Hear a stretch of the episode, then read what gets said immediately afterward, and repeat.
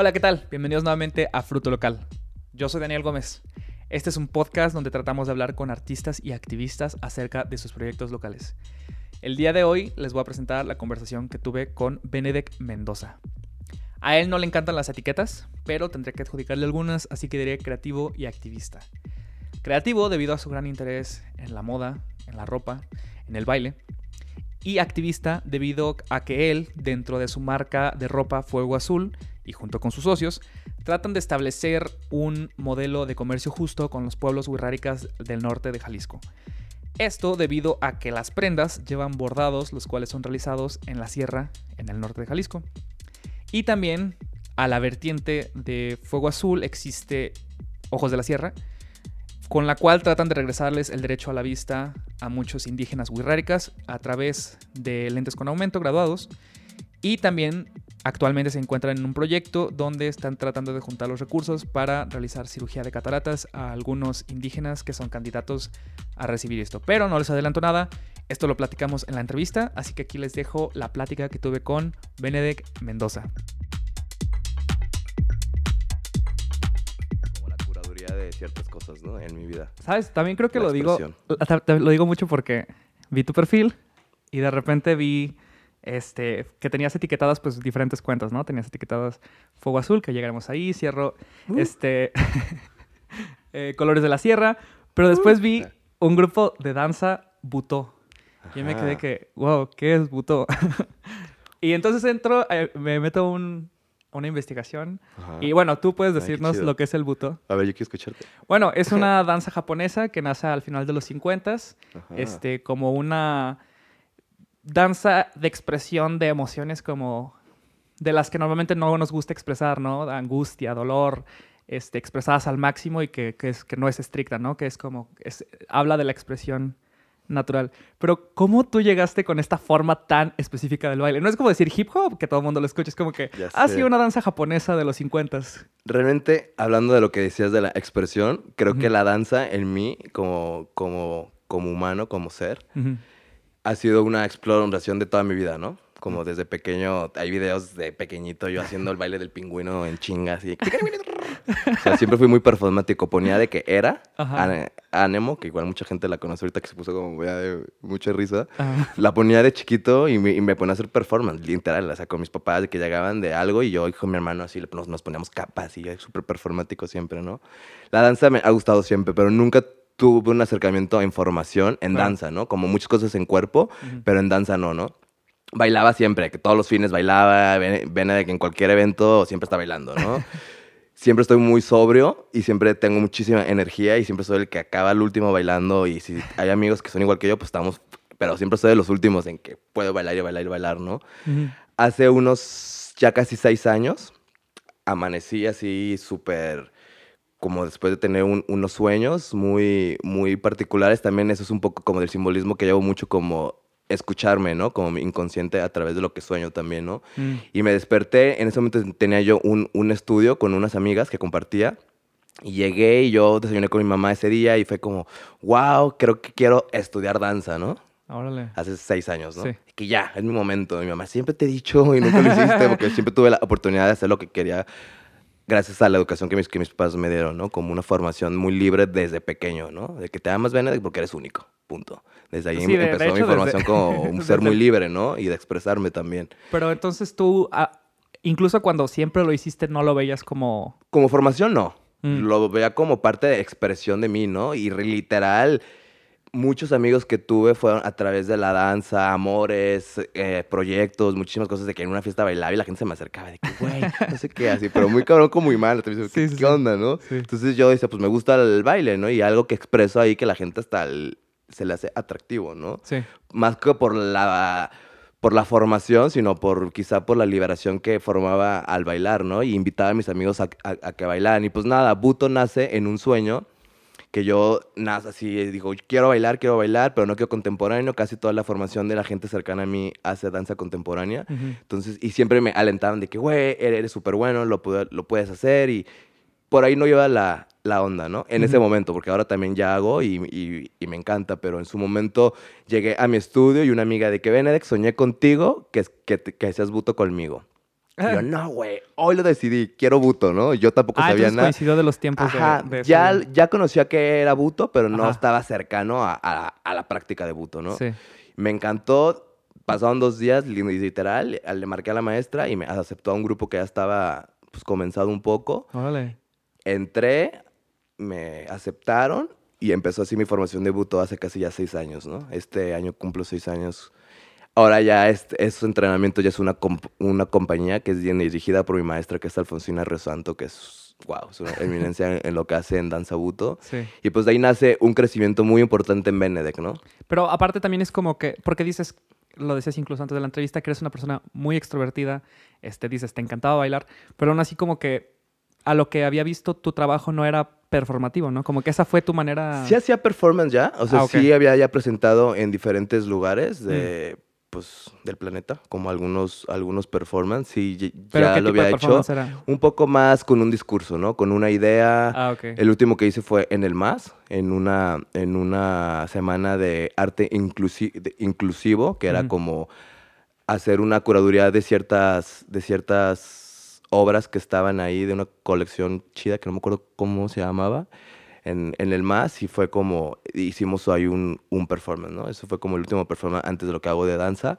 Y sí, ya, ya había hecho como performance, pero más como, te digo, como un tema, una idea, Sí. pero no con una formación como de bailarín, ¿no? Sino como humano que está haciendo un, una expresión y con gente de que sonoro, el mapping, soy muy ge- gestor, ¿no? Y aparte, este, allá con Buto, digo, e- en sí el, el bailar en Buto es improvisación, ¿no? Pero le quita eso, ¿no? O sea, lo vuelve mucho más Sí, no. reaccionario. Buto a veces, si lo comparas con muchas formaciones de danza, puedes decir, no, está improvisando y, y no está haciendo nada, ¿no? Está Ah, no, no, nomás no. parado. Hay un, muchísima form- formación en Buto, hay igual que clásica y contemporánea, muy Ujú. diferentes si la comparas, pero si no entras en esa comparación es una formación súper fuerte, o sea... Pero la- cada presentación es individual, ¿no? O sea, cada presentación es diferente en que en ese momento puede variar la, la danza, ¿no? O no, o sí son como más coreografiados. Depende. Acabo Ah, ok. de hacer yo una pieza con mi compañía que la, la ensayamos un año.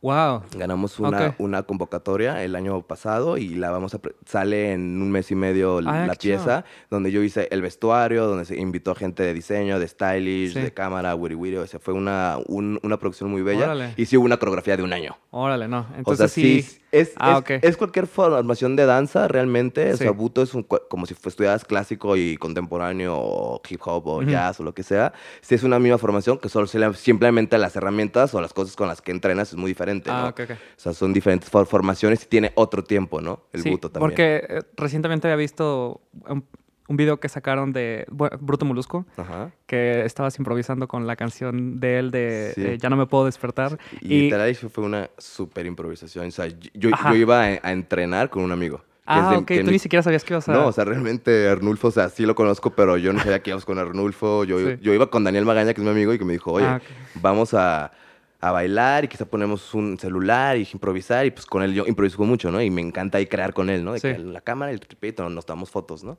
Yo iba con ropa de entrenar y fue como, wow, pues te animas y la producción magna y no sé qué, y que tú vas a ser el protagonista de, de esta esencia y no sé qué, wow, wow, wow, wow, wow. E improvisé. Y sí, mi improvisación ahí fue buto.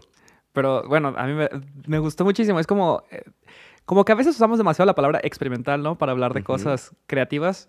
Pero creo que ahí en ese caso sí, me sí diría como experimental porque estaban experimentando. Se ve que es improvisación, la música es en vivo, los gritos, eh, no sé, como que se sentía todo muy, no sé, un, un, em- un entorno creativo muy chido, ¿no? Sí, ahí fue algo muy interesante, como de la gestión de la productora de, de ellos. Sí, fue como todos sí íbamos con, pues, con la idea de que íbamos a un lugar con diferentes temas, ¿no? Mm. Otros por otro lado. Yo iba con mi amigo Daniel y sí fue improvisación todo, ¿no? La música, las voces, todo. Sí fue totalmente un- una pieza de improvisación para todos.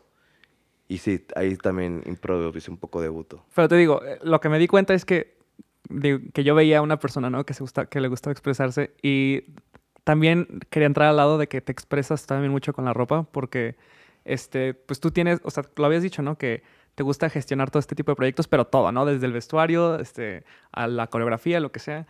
Eh, y con la, también tienes como todo un amor por la parte del estilismo, ¿no? De, de, del poder expresar más que nada más el vestirse con la ropa. Como que había visto que tenías, tienes un interés por ese tipo de proyectos, ¿no?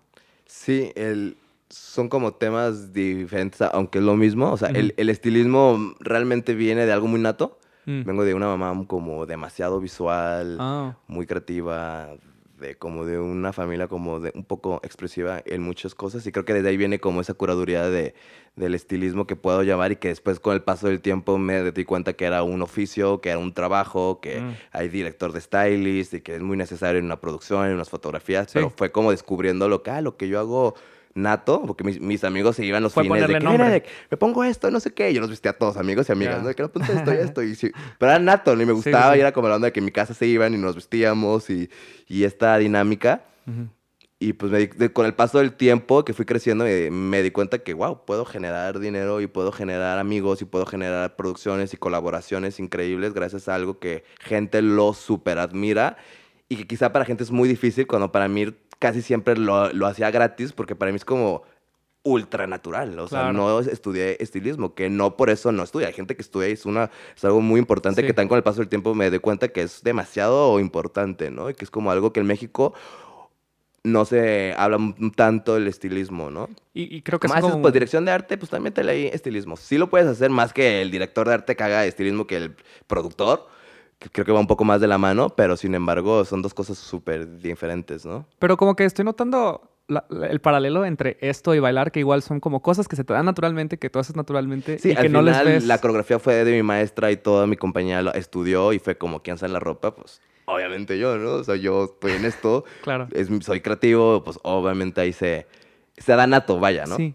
Y, fueron momentos separados donde te das cuenta como que estas habilidades artísticas las puedes volver profesión. Porque dices, con el baile tardaste un pues rato en darte cuenta. Pues la vida te va acomodando, ¿no? Yo creo que cada quien como artista o como no artista o como ser creativo, por el hecho de estar vivo, te vas encontrando con esas experiencias, ¿no? Como una relación, ¿no? No vas a repetir patrones de que o, tratamos de hacer eso, igual yo lo encontré con el arte, ¿no? Como, wow, o sea, antes me tomaba un poco sentirme como bailarín, ¿no? Era como soy súper creativo y soy una persona multidisciplinaria, pero no, porque respeto a la gente que tiene una formación, amigos míos desde chiquito en baile, era como, ¿cómo me atrevo yo a decir que soy bailarín? Por, aunque lleve cinco años, ¿no? Pero también darle ese carácter de que llevo cinco años de, dedicándole algo súper fuerte, claro que se desprende a que soy esto, ¿no? Y, es mucho el miedo como de ponerse esa palabra de Etiquetarte y auto, auto, siempre calificarte, sí, sí, claro, porque es como decir, yo me creo y como que también sientes cierto peso del juicio de ese adjetivo, ¿no? De ese... Sí, es que pesa. Sí. Este, pero a lo que veo ahorita ya está súper cómodo con esa etiqueta de, artista, de creador, de creativo. Sí, no me gustan tanto los estereotipos ah, en muchos aspectos, pero pues sí, sí pero eres alguien que crea, ¿no? Estamos, estoy en una ciudad y necesito estar hay una frase, creo que es de Santo Tomás de Aquino, pero no estoy 100% seguro, que es de que eres lo que haces constantemente. Literal. Y eso, creo que a mí en, ciertas cosas me ha ayudado a creerme ciertas cosas que yo hago, que es como, güey, pues lo estoy haciendo todo el tiempo, significa que, pues, realmente lo estoy haciendo, y con acciones, y con tu entorno, y con tus relaciones, y con tus amigos. Te va formando. te va formando la vida, ¿no? Sí. Que sale una otra, otra cosa, ¿no? Por otro lado, tengo un proyecto de textil que nace gracias a, otro proyecto hermoso que se llama Colores de la Tierra, que, que lo mencionas, que ahorita igual podemos. Sí, no, de hecho ya pensaba entrar de, lleno. él. Fuego Azul nace de este proyecto multicultural que gestiona mi socia y mi partner de vida, hermana Isabel, Isabel Gómez, que es una pintora súper chida y también una artista multidisciplinaria. Ella me invita a este proyecto multicultural que ya lleva ya más de 10 años, que trata de compartir con la comunidad de los Wirráricas a través del arte, ¿no? Llevando talleres, llevando propuestas, llevando ideas, llevando cosas con todo el respeto de, lo que lleva esta comunidad y también gracias a una curaduría que llevamos de un linaje de muchos años que lleva con la, con la comunidad, más años de los que yo llevo vivos. Entonces es como, estamos en ese linaje que tenemos que respetar y pues también llevarlo a cabo, a, hacer las cosas súper honradas y bien hechas, ¿no? Claro, sí, y de hecho ahí era, es precisamente donde, la, la vez que te vi, eh, porque ah, yo fui a, a Basarte Mai con, ah, con Alex. Y me acuerdo que había un tipo que estaba haciendo una pintura hiperrealista de alguien con las manos elevadas. Ah, sí, Rafael Veo. y me acuerdo que llegué con Alex y, oye, ¿quién, es esto? Me dijo, ah, es, es, este Benedict, lo vas a conocer al rato. Y ya como que entró una cosa y otra, pues no terminas conociendo a la gente. Pero cuando estaba haciendo la investigación, de repente fue como que, ah, yo recuerdo esa pintura. Ay, claro. y, fue, y fue ahí. Pero Fuego Azul, te digo, eso creo que esa era la entrada perfecta, ¿no? Ay, para, llegar a, a hablar de esto, porque no es nada más es, no nada más es ropa. Este, Fuego Azul en sí es, son, es arte en vestimenta, ropa, con arte wixárika, pero hecho por manos wixárikas en el, norte de Jalisco, en la sierra, en la, este, pues en los pueblos de los wixárika. Ajá.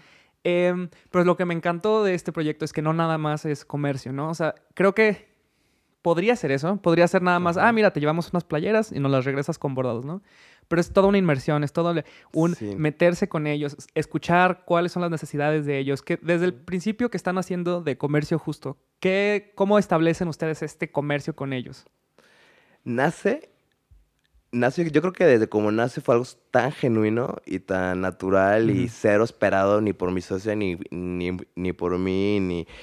Somos, eh, empezamos tres, Ujú. Mincaela de la Cruz, que es una amiga Sí. que fue mi primera amiga wixárika, y después de ella tengo más amigos Ujú. con toda la extensión de amigos como Alexandro, que es mi amigo, es simplemente pues Alexandro aquí nace y mis amigos nacen en diferentes países Claro. y ellos nacen aquí, pero con otra pues con otra cosmovisión muy diferente que la mía, Sí, ¿no? O sea, sí, igual sí. tengo amigos de, en- de en París, pero tenemos una misma, algo tenemos como mestizos, humanos. como ellos nos llaman, ¿no? Ah, sí. Y con el pueblo, un pueblo originario, pues sí llegas a otra curaduría de cómo te acercas, de qué platicas, ¿no? O sea, totalmente di- diferente. Y pues bueno, ella es madre soltera de cinco hijos. Entonces, en su momento los hijos estaban súper chiquitititos. Entonces, Isabel se agarró muchísimo cariño de Micaela la conoció antes de que yo la conociera. Y empieza con esta, pues como simpleza un poco y sencillez como de compartir, no tanto ayudar para no como, ay, sí, Sí, sí, sí, ayudamos, claro, sino no es como una ayuda que les llevamos. a una amiga que realmente cosas que nosotros no nos quitaría nada, le podamos mejorar su calidad de vida, ¿no? Entonces fue como, wow, claro que podemos generar el empleo y que no emigre y que le demos cosas que hacen ellos, que es su artesanía y nosotros cómo no la ingeniamos, ¿no? Sí. Y pues bueno, salió la primera colección que es Alexandro al- alguna vez también fue invitado en esta col- col- colección, que es un homenaje a los animales sagrados, ¿no? En la cosmovisión wixárika, en la cosmovisión wixárika, ellos vigentemente creen en esta existencia de que los seres como más espiritualmente trabajados en, en su, en, su, en su cultura pueden convertirse físicamente en un animal, ¿no? Entonces, Sí. para mí como creativo fue como... Toda la vida me han encantado las culturas de otros lugares porque Sí, todo te existe todo ti, este toda esta magia y toda esta mit- mitología y todo esto que me encanta, el, el ser mágicos y todo esto que me gusta mucho Sí. lo encuentro en mi estado vigente, existe y creen y pasa, fue como, wow, ¿qué hacemos aquí? Entonces de ahí empieza la, la colección de los nahuales, que mi socia Isabel los pinta, Sí. después tiene la Shakira y de ahí empieza toda una vida. Digo vida porque cambió mi vida, fuego azul, ¿no? O sea, realmente mi rumbo de vida iba muy similar a, a lo que soy ahora, pero con otro rubro, ¿no? Yo siento que el activismo lo, para llamarlo como de una manera, porque estamos hablando como cosas súper tangibles para escucharme y no irme tan ambiguo que Sí. soy yo muy así. que no me gusta, como te estar dando de etiquetar, pero pues Sí. bueno, para darle un poco más de en palabra, pues sí, hay un activismo muy cañón en, en que claro que puedes hacer arte puedes ser súper creativo y puedes, te puede encantar la ciudad y te puede gustar muchísimas cosas desde padrísimas y no, pero hacer las cosas conscientes, ¿no? Ujú. Ya sea con una comunidad indígena o con lo que hagas, o Sí, sea, sí. como ingeniero, como doctor, así. Entonces, de ahí nace como esta curaduría que solo Fuego, Fuego Azul, la cultura gurrárica, nos fue guiando, ¿no? O sea, realmente me empezó con esta colección de compartir con Micaela de la Cruz y su familia y vendimos las primeras piezas en un, dos días, así. Fue como, güey, ¿qué pedo? Hacemos pues doble. Ajá. Y empezamos con 16, creo. Y hicimos veintitantas, hicimos 30, hicimos 50, hicimos 800, hicimos mil. Y decía como, wow, wow, wow, ¿qué está pasando? ¿no? Y en menos de un tiempo ya éramos, ya era una empresa donde está dado de alta, donde estamos registrados, donde Sí. ya había gente que contaba con nosotros, donde había un chingo de gente, donde como, wow, wow, wow, ¿en qué momento esto tan bello que nació de un sueño eh, se empezó a generar Como la una- calidad de muchas personas, tanto Claro. la mía como, como gestor y, con, y, y mi- y mis socios, que somos varios ya, empezó nuestra calidad de vida a mejorar muchísimas cosas, ¿no? Amigos nuevos, gente increíble, porque siento que cuando estás en el, en el activismo, lo que hablamos hace rato, te empieza a, a juntar con personas ultra indicadas que te empiezan a florecer muchísimos aspectos como de creativo o no creativo, ¿no? Sí. Creo Y- que y hay un poco fuego. me- mencionaste un buen de cosas que se me hacen súper interesantes y que quiero... Ahí se empezó oh, a hablar un chingo, ¿eh? No, no, no. Perfecto, estuvo perfecto. Pero para poder este, entrar en puntos específicos, Eh, el primero fue que es específicamente de cómo inicia y el, problema que trataban de resolver, ¿no? Con, Fuego Azul era que no migrara, ¿no? Porque Micaela estaba en, sus pueblos originarios en el norte de Jalisco y ustedes lo que quieren evitar es que, que Migración por necesidad. Y es, y es un problema muy grande que se está afrontando eh, de esta manera, ¿no? Porque ellos pueden tener el comercio desde allá y no tienen que venir a las ciudades donde tienen que dejar atrás su cultura. A perder limosna en una esquina, o sea, eso se me hace muy de Y aunque vinieran a trabajar, sería como perder su idioma, el simple hecho de eso, ¿sabes? Perder sus tradiciones, perder su, eh, sus casas, perder... Entonces, como que eso es lo que se me hace súper, no sé, una respuesta que no sabes que, más bien, una respuesta a un problema que ni siquiera sabes que existe si no te acercas, si no estás en contacto, ¿no? Sí, exacto. Y la segunda es, el segundo aspecto particular era esto que dices de que es una cultura que está viva, que creo que desafortunadamente en nuestra visión como mexicanos, a veces cuando hablamos de, la cultura indígena siempre lo hablamos en pasado, ¿no? De que, ah, los, los toltecas y los purépechas y los bla, bla, bla, como si no existieran todavía esos pueblos, ¿no? Como si no estuvieran ahí. Y siento que, este, e, e, es una cuestión bien bella el poder interactuar con ellos, ¿no? Y el poder saber, es vivo, está vivo. Sí, no, es un tesoro que creo que todos los humanos deberíamos de tener una experiencia así viva, actual, ¿no?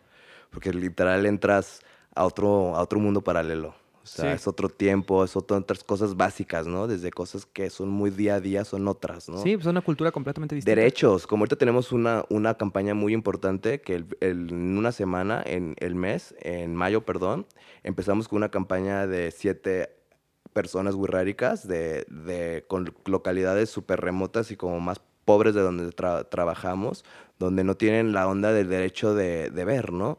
O sea, mm, porque su vida es tan compleja y tan diferente no es mala, porque mucha gente a veces piensa que lo rural es malo, ¿no? De que, ay, no tienes un baño, no tienes techo, no tienes cama, qué horrendo, güey. No, güey. O sea, hay cosas increíbles donde prefiero tener esto porque tengo mil cosas más increíbles. Pero si hay cosas como esto, como la vista que está muy triste, que, que no puedas ver bien porque no tienes ni en la digestión de conciencia el, el, el, acceso de ver que es una necesidad, ¿no? Porque estas necesidades más óptimas de no morir, ¿no? Entonces es como, está muy fuerte y ahorita estamos como en esa campaña de un proyecto que nace también después, que se llama Ojos de la Sierra, sí. que es como, como todo puedes guiar y liar, o sea, yo creo que eso es lo más interesante como de los proyectos, como esta formación que va haciendo como tejer algo y ha sido súper bello. Y fíjate, Ojos de la, Ojos de la Sierra, que también eh, sí pensaba tocarlo, eh, también es otra, es otra necesidad que no sabes que existe a menos que estés ahí, ¿no? Y que esa es la diferencia, pienso yo, de tener un, vínculo simplemente de comercio a cuando es, estamos interactuando con la gente y estamos tratando de establecer conexiones humanas, ¿no? Porque, este, bueno, escuché una historia, en YouTube había una, historia de tu socia Isabel Gómez hablando de, de esto, pero ¿Nos puedes platicar un poquito de, cómo nace, cómo se dan cuenta de este problema, cómo empieza a nacer esta iniciativa de Ojos de la Sierra? Pues nace con Fuego Azul. En esto ya, este año cumplimos ya nueve años con este proyecto, que donde se ha generado, digo, muchísimas cosas increíbles, donde ha sido como un, ¡fua! algo muy, muy increíble, Fuego Azul. Y de ahí nace con las mismas artesanas, veíamos que tenían estos problemas de vista entonces, nace de ahí, empezamos a hacer muchísimas activaciones, ya hemos entregado más de 1800 lentes graduados, donde hemos hecho las pruebas correctas, con las máquinas correctas, con especialistas súper bien, que nos han enseñado y creo que pues ha hecho algo súper bello, en lo cual yo he visto personas que lloran cuando se ponen sus lentes que tenían sin ver, pues bien, toda su vida, ¿no? Sí.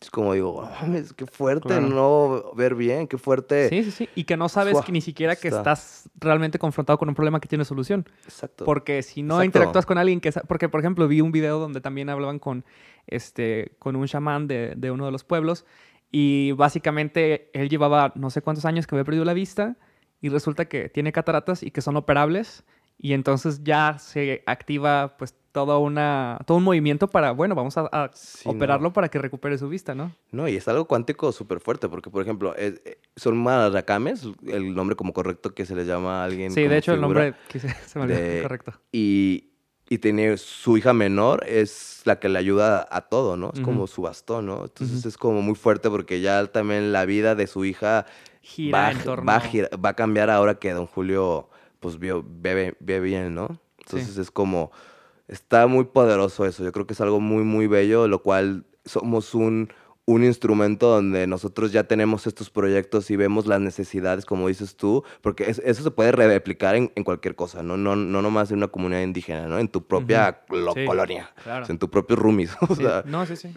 ¿qué necesidad tiene el otro para que así pueda convivir bien en, en armonía, ¿no? Y, es pues estar atento, ¿no? Estar dispuesto a escuchar, estar abierto a, al otro, a ti mismo, ¿no? O sea, ¿qué quiere Benedek? Y de ahí, desde ahí desprende a que yo quiero ser artista, yo quiero bailar, yo quiero hacer esto y por eso soy feliz y todo me sale bien en, lo que puedo hacer, ¿no? O sea, porque pues todo va saliendo así, ¿no? Y creo que así es un poco todo lo que nos ha dado la sierra, o sea, desde muchas formas que se pueden hablar es como que nosotros ayudamos, pero realmente...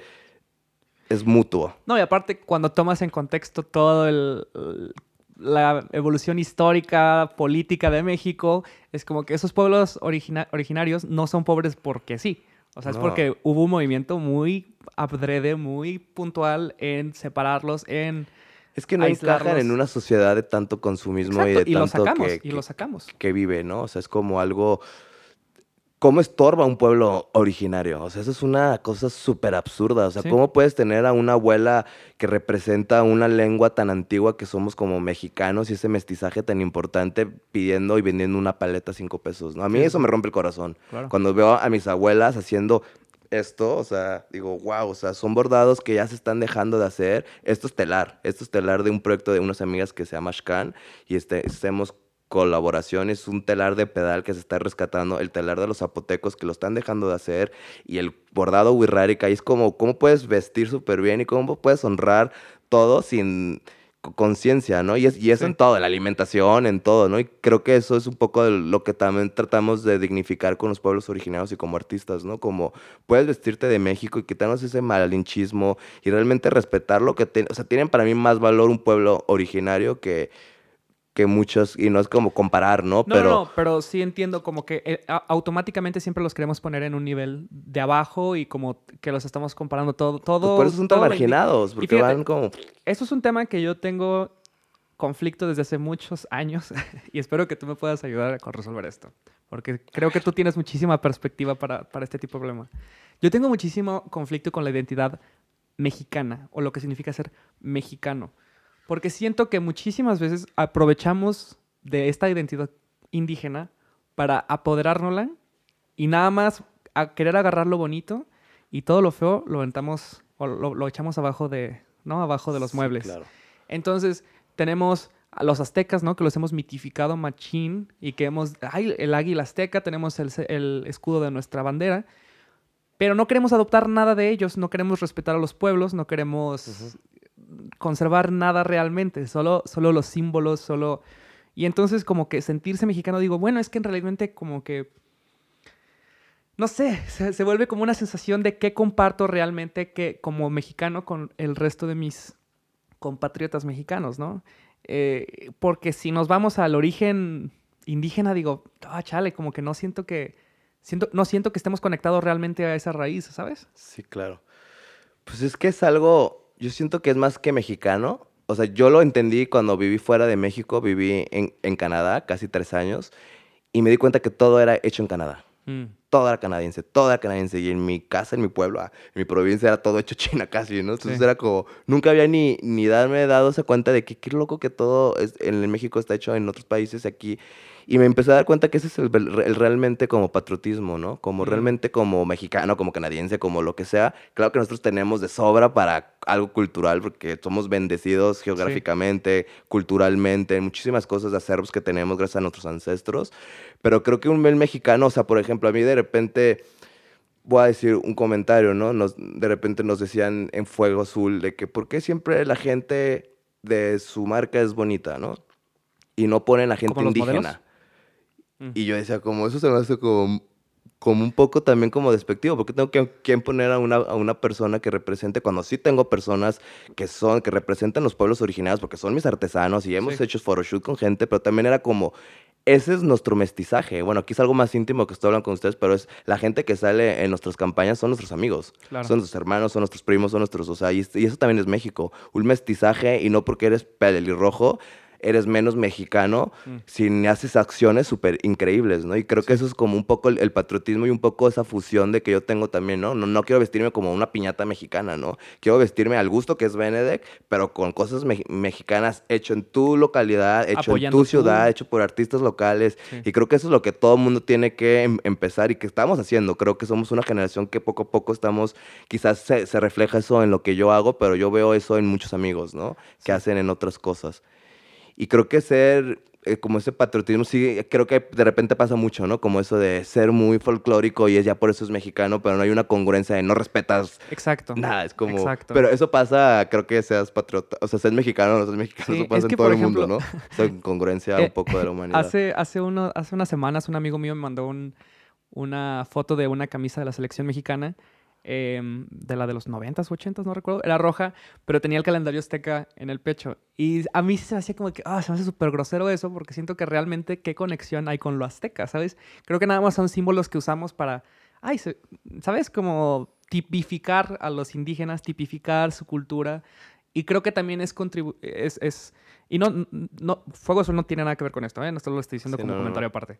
Este, como que se vuelve más de este mito de lo antiguo, ¿no? Donde tratamos todo lo indígena como un pasado misterioso, en vez de tratarlos como personas que, que todavía existen, ¿no? Y que todavía están aquí. Claro, y que se tiene que honrar. Pero 100%. tanto el pueblo mestizo, como el pueblo originario indígena, como el pueblo mestizo. Yo honro mi, mi participación con los Wirráricas siempre es honrando también mi linaje como mestizo, ¿no? O sea, mis acciones positivas y todo eso es como eso, algo que dignificar los dos y creo que es esa como que dualidad que yo veo muy exitosa en nuestro proyecto, ¿no? Como esa armonía entre que somos iguales, Sí. el indígena y ese mismo respeto y creo que eso ha hecho que es algo fructífero en ese aspecto. Y por ejemplo, vi, vi que en 2016 hubo un proyecto, no sé específicamente eh, cómo estuvo, pero vi que presentaste una línea de Fuego Azul en Barcelona en el consulado mexicano. Entonces, eh, ¿cómo fue esa experiencia de llevar ahora lo que tú has, este proyecto con el que tú tienes una relación muy íntima acerca de lo local mexicano?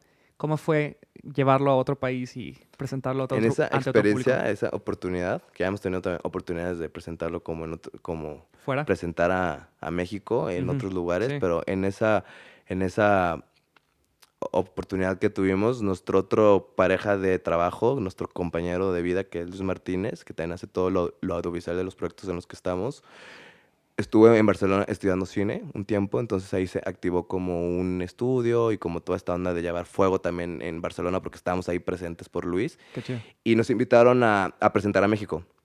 Con los, invitaron a 10 diseñadores Mm. mexicanos así muy buenos. Entonces nosotros estábamos ahí porque Luis hizo contactos y pues les gustó nuestra marca porque eran muy emergentes por la gente, las personas que estábamos Sí. como exponiendo al lado. Y fue algo muy, muy bello también, ¿no? Como ahí fue cuando empezó otra vertiente de Fuego Azul. Mm. O sea, de solo hacer playeras y básicos, empezamos a hacer como cosas súper diferentes en las que ya yo más me puedo poner, que empezamos a crecer más como ahora a la, a la hora de hoy que tenemos para todas las edades, muchos gustos. Sí. Y ahí fue una, una ex- experiencia también muy bella, donde presentamos a... Tuvimos la oportunidad de hablar de los pueblos originarios, ya fueran amigos wirráricas a Ah, hacer una, una, una presentación. Estuvimos en Fashion Week también. Fue algo muy, muy bello.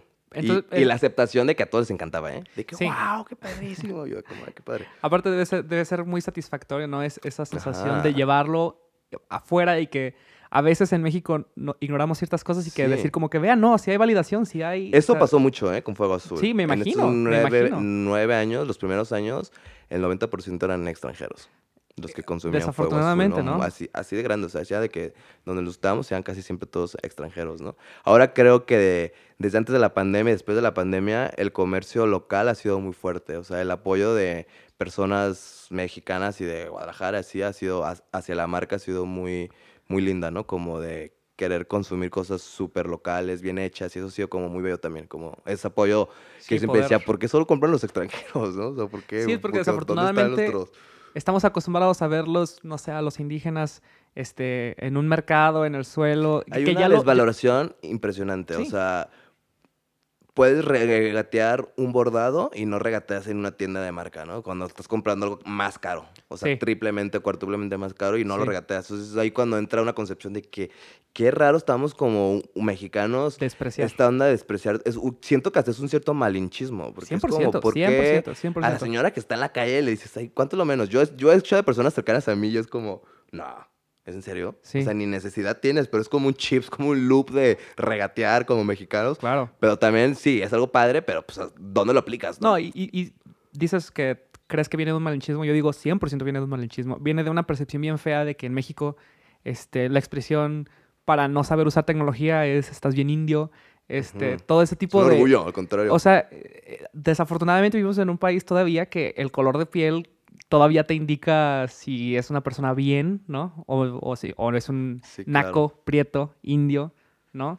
Sí. Este, y desafortunadamente todavía vivimos con ese, con ese contexto de, de racismo. Y, y es un racismo bien feo porque es un racismo a nosotros, ¿sabes? Es, es un, Sí. un racismo interno.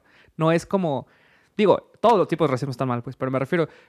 Hay racismo que es de una clase a otra, ¿no? Sí, total, está peor. Pero esta es interna, esta es nosotros mismos decimos, la parte de nosotros que es indígena, esa parte está fea, está chafa, está, es, es mala. Sí. sí, siento que se está rompiendo eso. Y Sí, creo que sí. También yo quizás son, siempre estoy con personas que están como en esa percepción y a veces siento que no existe eso, pero claro que existe todo eso que dices tú.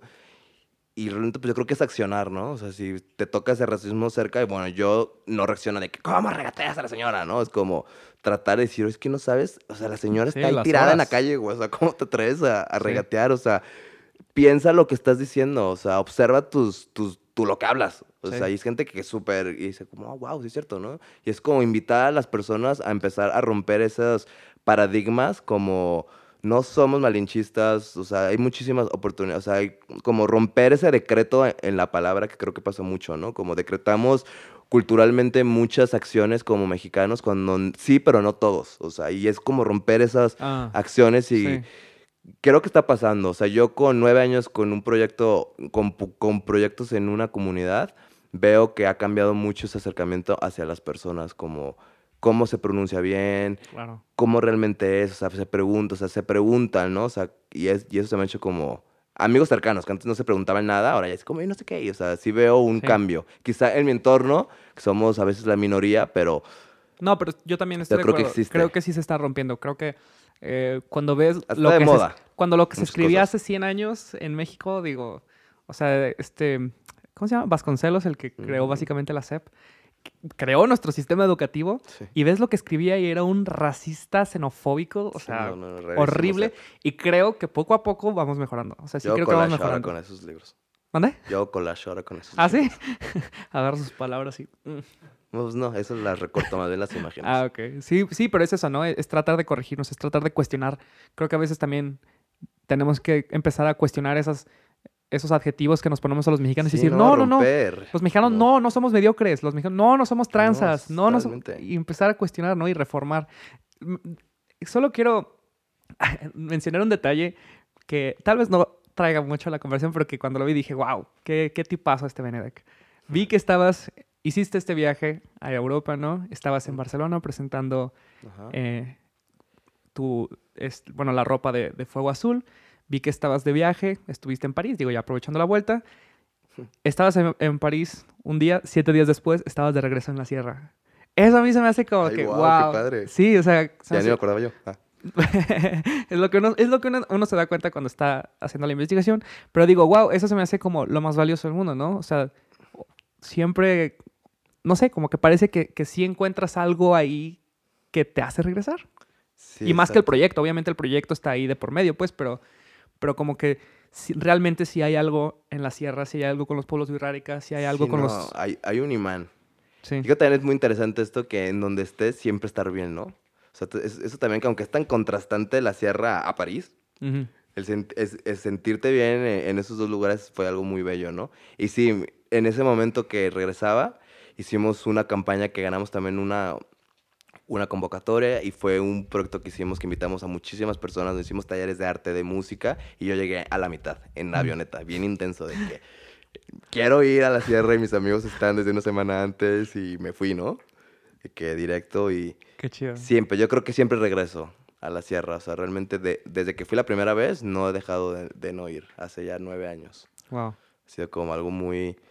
Me he encontrado como, como ser, como artista, como, como humano, como ciudadano también de una comunidad, como todas esas responsabilidades que tengo también con acciones, ¿no? Como joven, o sea, como también el agradecer lo afortunado que soy y, mi entorno, ¿no? Como que ha sido, me ha dado muchísimo, demasiado los pueblos originarios, ¿no? Como todo ese respeto y por eso tratamos de todo lo, que nos ha dado poderlo como hacer ese trueque de que quizás si, si para mí es más fácil hacer acciones, o sea, de repente hacemos gestiones y hacemos un argüende. Sí, y, no, con colores de la sierra. Como ahora, o sea, literal estamos juntando 150 mil pesos para primero de mayo para poder, ya conseguimos las operaciones, conseguimos el hospital, conseguimos los traslados y, literal lo que necesitamos es la comida de un mes de la persona que se va a operar y su acompañante, que ya tenemos la casa de salud, o sea, ya tenemos todo.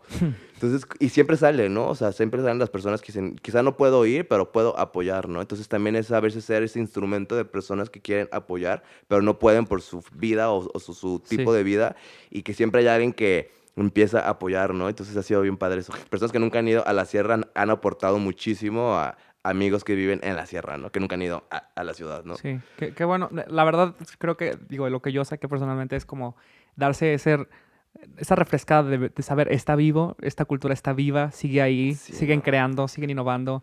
Este, me tocó, digo, nada más quiero mencionar a a tus artesanas, eh, porque vi eh, dos nombres y quise, dije, bueno, pues vamos dándoles. ¿Quién es? Este, Angélica Carrillo, que creo que es quien está ahorita, es como dirigiendo, ¿no? A, las artesanas sí, tiene un grupo ella de, es una, también es madre soltera. Sí. Es joven.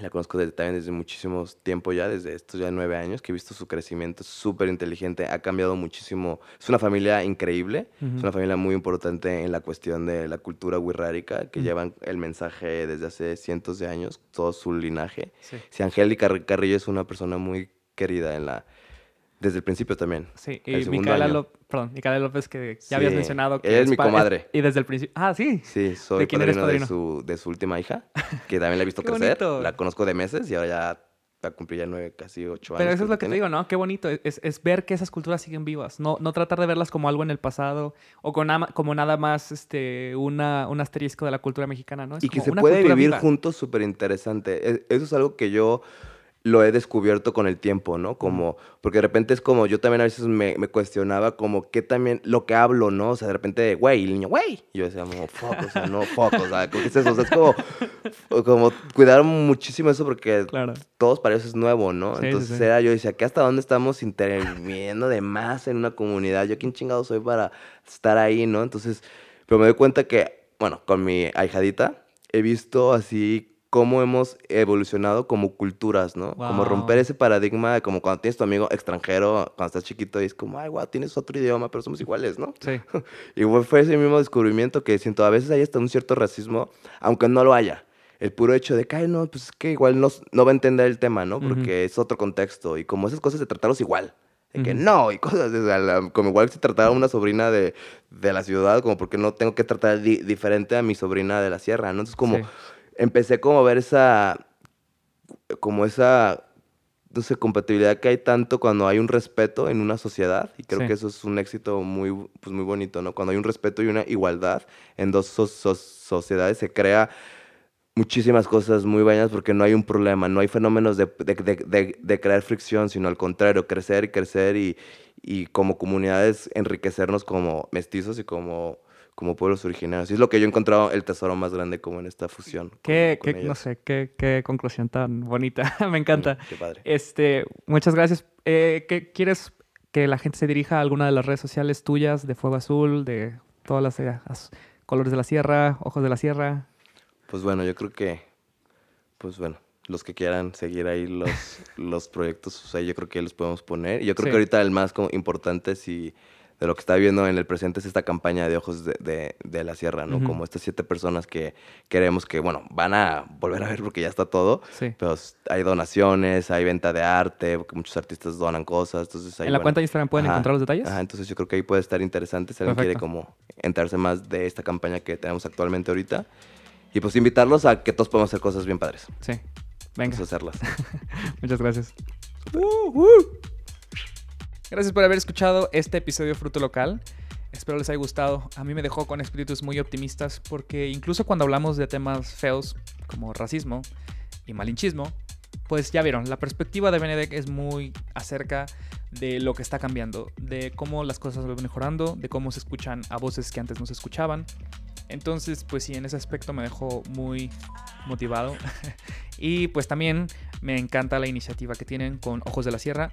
Les recuerdo que para encontrar información de Ojos de la Sierra, si le quieren apoyar, lo encuentran en el perfil de Instagram de Los Ojos de la Sierra. Y también en Instagram pueden encontrar las cuentas de Colores de la Sierra, la cual es para promover la cultura wixárika. Eh, Fuego Azul, obviamente. Y la cuenta personal de Benedek es el Mago Blanco. En vez de la segunda O, es un cero. Pero les dejo todos los links en la descripción, no se preocupen. Y también nos pueden encontrar a nosotros en redes sociales. Nos encuentran como Fruto Local en Instagram, Facebook y Twitter. Y también les recordamos que para cada invitado tenemos un perfil específico en frutolocal.com.mx donde reunimos todos los recursos para que los puedan acceder a todos desde ahí directo. Yo soy Daniel Gómez. El ingeniero de audio es Coque Ochoa, la música es por Alex Sanfelice. Muchas gracias y nos escuchamos la próxima semana.